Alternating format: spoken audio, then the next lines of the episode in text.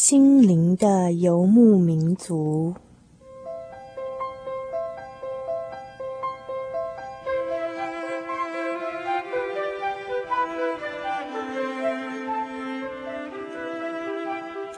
在这个谁都不管谁的后现代社会里，每一个人的心灵都是游牧民族。成长的过程就是寻找的过程。每一颗漂泊的心灵，其实都在寻找生命的绿洲。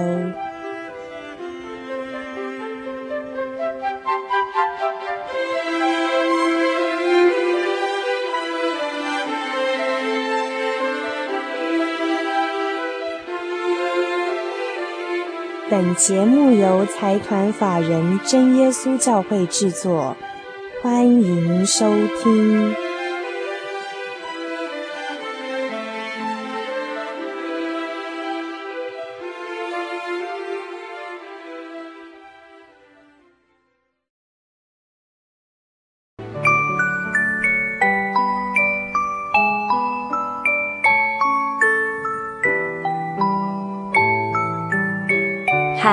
各位心灵的游牧民族，在空中的朋友们，大家晚安哦！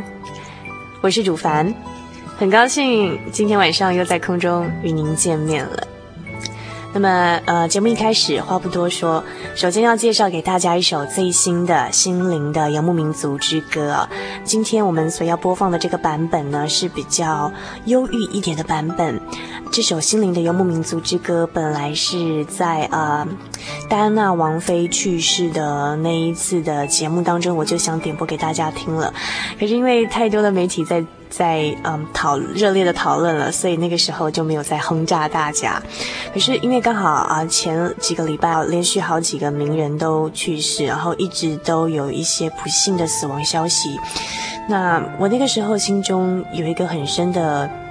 感触就是在知道戴安娜王妃去世的消息的当时，我心中有个很大的一个 shock，就是就是脑海中就浮现了一个圣经的经节。那那个经节的大意大概是说，呃，人的生命是什么呢？不过是像云雾一样而已，出现稍时就云消雾散了。那么。那个时候，我又想到另外一个经节啊，就是圣经上这样勉励我们说：“你们往遭丧的家里头去，要强如往宴乐的家里头去。”那么，为什么圣经上要这样讲呢？为什为什么我们前往一个丧家，要像前往吃喜宴那样子的喜乐的心情呢？那么，我后来了解这个经节的意思，就是说，死是众人的结局，没有一个人可以逃过一死，所以。所以说，当我们随时的意识到死是众人的结局的时候，我们最后都难逃一死的时候呢，就在我们现在所行所做的每件事情上，就会不断的重新去反省这个价值、这个价值观。我们现在所做的这个事情，究竟在我们生命中的分量占了多少？有多少的益处？有什么意义？我想，如果说我们常常可以怀抱着这样子的一个想法去做每件事情的话，相信我们的生命会更充实、更丰富了许多。好，话不多说了，我们现在就来听这首《心灵的游牧民族之歌》。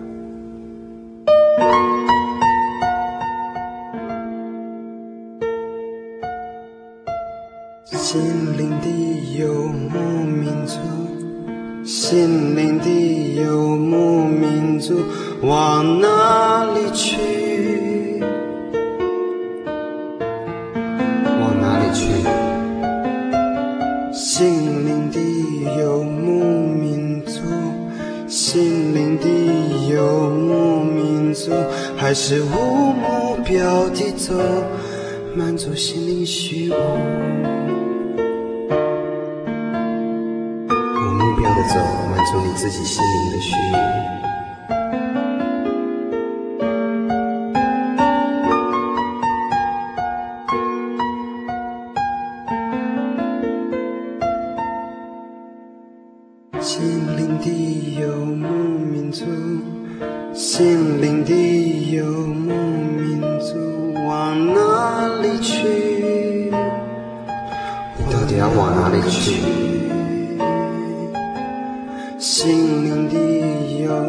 民族，心灵的游牧民族，还是无目标地走，满足心灵虚无。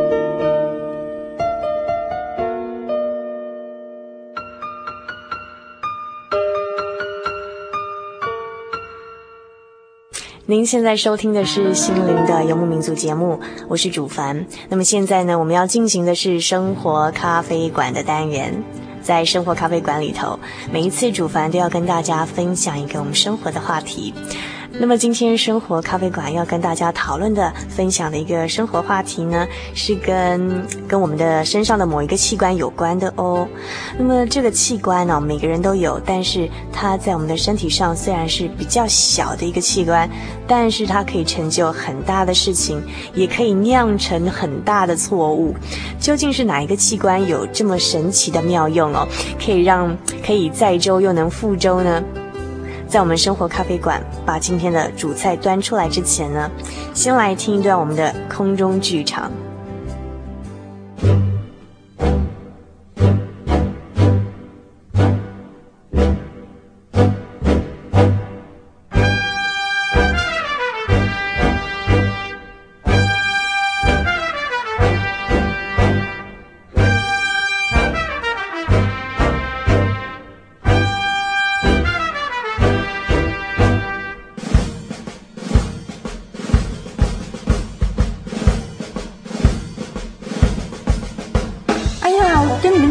怀疑我隔壁床那个小军啊，行为有点不正常哎。哦，怎么说呢？他最近常常三更半夜一个人不睡觉，在沿海走来走去的，就喜欢自言自语啊，发出一些奇怪的叫声哎。天哪！更更恐怖的是啊，他衣服啊最近都不洗啊，然后房间也不整理，垃圾也不倒了。你们说他是不是已经有神经病了？哟，才说呢！我看他呀，工作能力不怎么样，进公司才不到半年就被李副总升做经理了。哎，你说呢？我看他们八成有。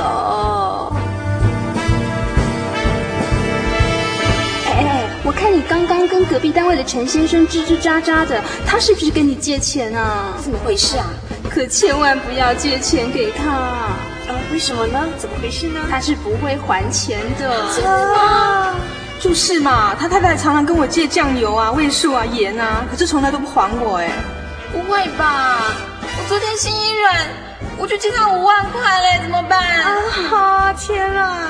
那你这五万块就当做是丢了，丢了。啊，哟，小姨呀，你今儿穿的这衣服可美了，真的啊，真的美呀。啊，是啊，我瞧瞧，身材不错，对不对？哦，不错不错。那我再穿去给别人看哦。您慢走啊。哎，这个璇璇呐，你刚才有没有看到那个小姨她穿的那套新衣服？哇，很漂亮哎！漂亮！我本来还以为是什么名牌货呢，结果走近一瞧，哟，是路边摊。我说那小姨啊，什么时候有钱买起名牌的衣服了呢？艾 瑞斯，哎，你觉得你对桌新来那个许小姐人怎么样啊？我觉得她人很不错啊，不错。嗯，天哪！你该不会吃了他送给你的巧克力吧？嗯，好吃啊！完了，我的妈呀！我告诉你，我昨天进经理办公室，在桌上看到一个他送经理的巧克力耶！啊，他也送经理巧克力啊！呀，你呀，你真笨！我看他八成是那种八面玲珑、逢迎谄媚背后笑里藏刀人前人后那种人呢。该不会吧？艾米，我是哪里对不起你了？你怎么可以说我行为不检点？咦，我并没有指名道姓说是你呀，而且天底下叫小红的人那么多，你怎么知道我是在说你呀？你这样太过分了！哎呦，如果你自己硬要对号入座，承认自己是这样的人，那我也是没有办法的。你，你昨天晚上哪里去了？昨天呐、啊，呃，昨天啊，在家看电视嘛。看电视？那为什么猪猪跟我说他在大街上看到你跟 David 去看电影？啊，想起来了。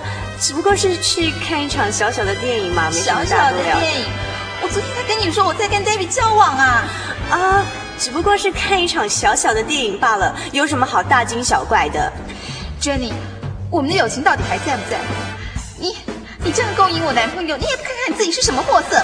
什么货色？你也不自己反省一下，自己魅力不够，男朋友顾不好，还怪到我的头上来了。原来。原来我们相识三年，我在你心中是这种人。我看我们的友情完了，完了，完了就完了，谁稀罕？咦，我并没有指名道姓说是你呀、啊。我看他们发成友啊，哈哈哈！看看你自己是什么货色？什么货色？完了，完了就完了，谁稀罕？哎哎，我看你刚刚跟隔壁单位，你怎么可以说我行为不检点？我们的友情到底还在不在回事啊？有小姨呀，小你穿的这衣服可美了，可美了。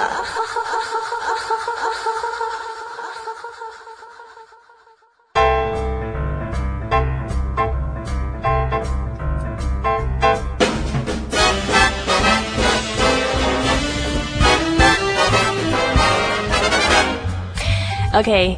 刚才我们所听到一群人的吱喳对话啊，有各种的角色，然后各种的立场。那么类似这样子的一个 gossip 啊，在我们的日常生活中，相信大家都不陌生。因为有时候这样子的一些嗯话语呢，就充斥在我们的旁边，甚至在不知不觉当中呢，我们也常常的成为了类似这样子的一个言语的制造者。所以呢，今天生活咖啡馆这个单元里头，要跟大家讨论的生活话题，就是跟舌头这个器官有关的。在圣经上里头这样子说啊，这个舌头呢，在我们的白体当中哦，也也就是在我们所有的器官当中是最小的一个，可是呢，却是最能让我们犯罪的一个器官。我不晓得您猜对了没有哦？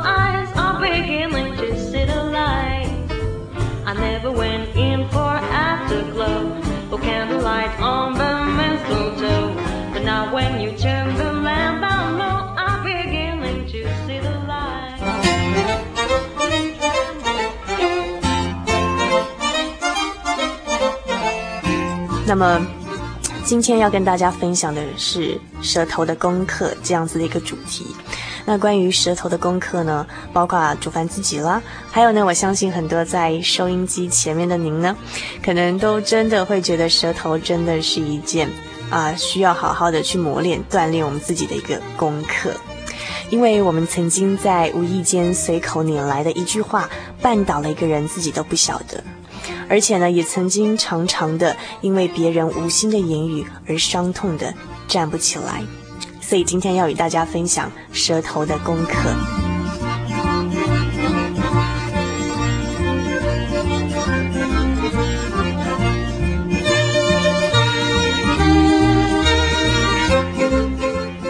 在这边呢，要跟大家分享一段故事，是我曾经读过的一个故事。这个故事是这样子的：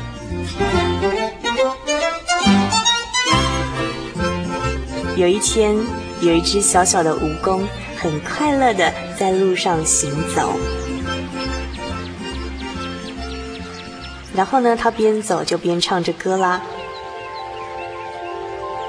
天是如此的蓝，上天赐予的每一次阳光，连我这只小小的蜈蚣都照顾到了耶。原来呀，一只蜈蚣也可以活得如此喜乐丰富哦。他心里头愉悦地想着啊，真是快乐啊。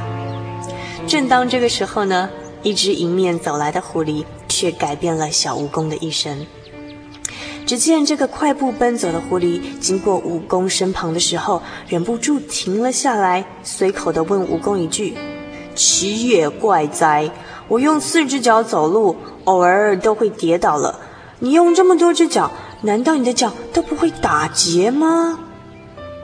话说完了之后，这只狐狸就若无其事地走开了，好像不曾发生过什么事情，也不曾说过什么话一样。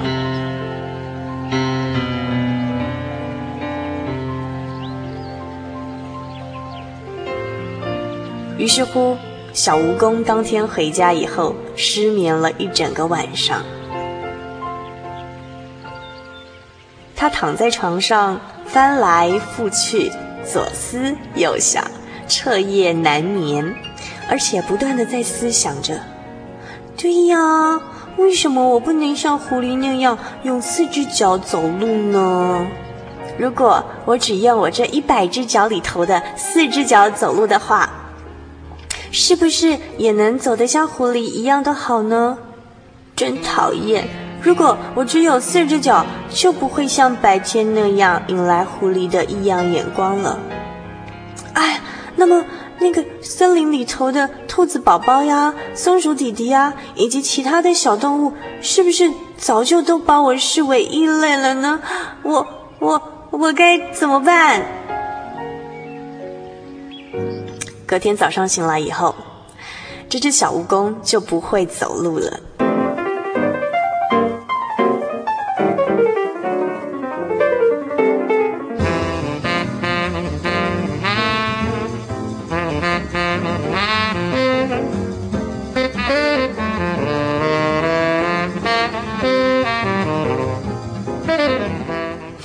那么，对于刚才我们在这个故事里头的两个角色，其实你我都不陌生，因为我们常常的就像这只狐狸一样啊，无意之间随口说的一句话，然后害别人跌倒，自己也不晓得。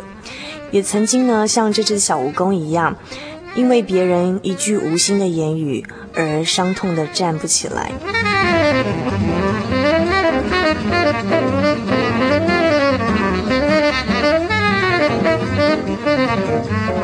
其实，在生命渐渐成长的过程里头，我们常常的在与人相处的言语冲突之中，学习坚强、勇敢的反省自己，以及面对他人。但是，当我们在挫败中爬起来之后，又常常不能同理别人的处境，担待别人的软弱，而不小心的用舌头这支利剑重伤到别人了哦。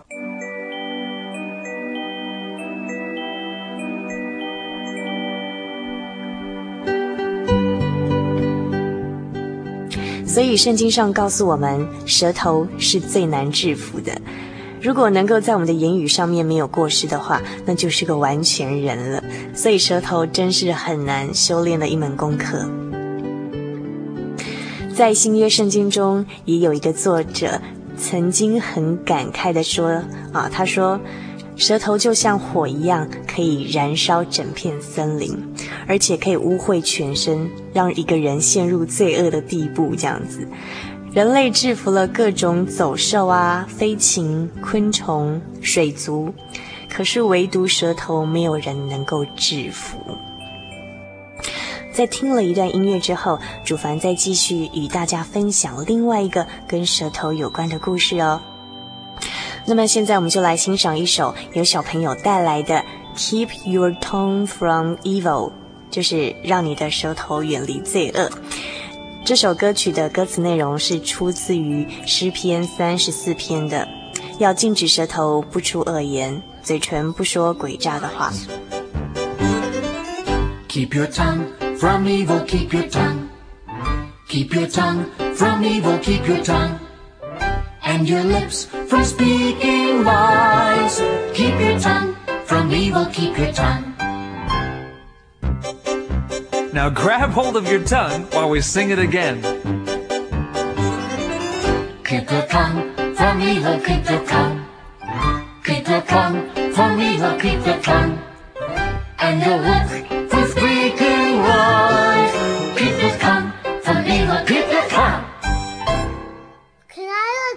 您现在收听的是心灵的游牧民族节目，我是主凡。我们现在进行的是生活咖啡馆的单元。那么今天生活咖啡馆与大家分享的生活话题是舌头，舌头的功课。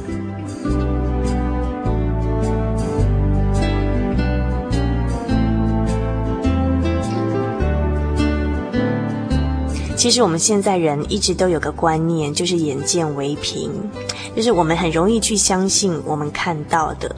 那我以前在读大学的时候，有一个学者就提出一个理论说，眼见不为凭，不要相信你所看到的。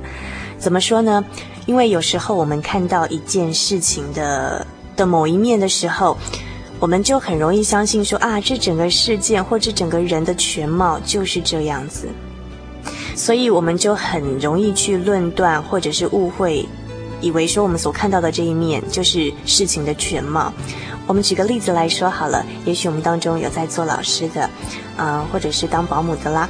有时候我们看到一个行为偏差的小孩，我们很容易就想说：“哎呀，这个小孩子家教不严，或者是说他家庭不正常。但是我们却忽略了说，他这个行为的动机可能只不过是很可怜的，渴望别人给他多一点点的关心跟注意而已。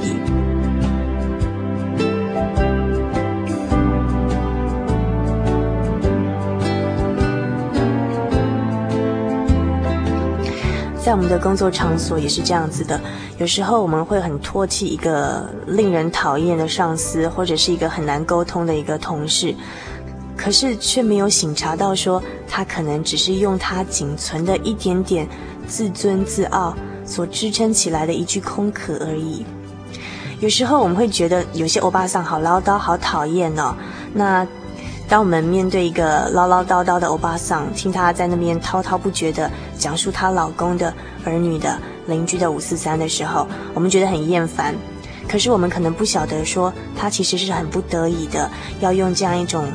滔滔不绝的杂粮来排遣一个低成就感的家庭主妇，在她空白的日子里，唯一陪伴她的一颗寂寥的心灵。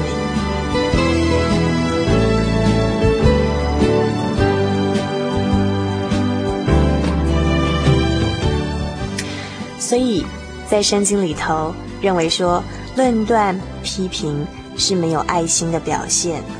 那么，神之所以能爱世上的人，是因为他关照万物。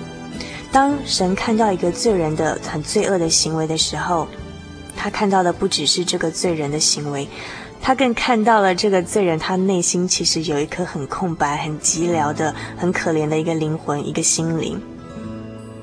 所以，神爱罪人，他为罪人忧伤，就像一个父亲对子女的爱这样子。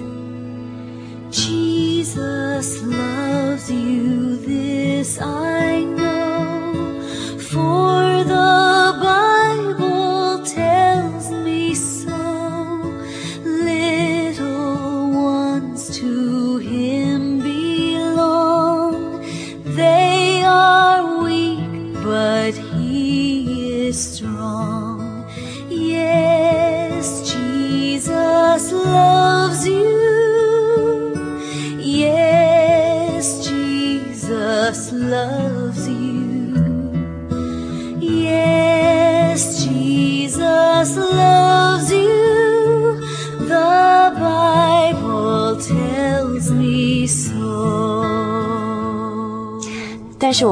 就不是这个样子了。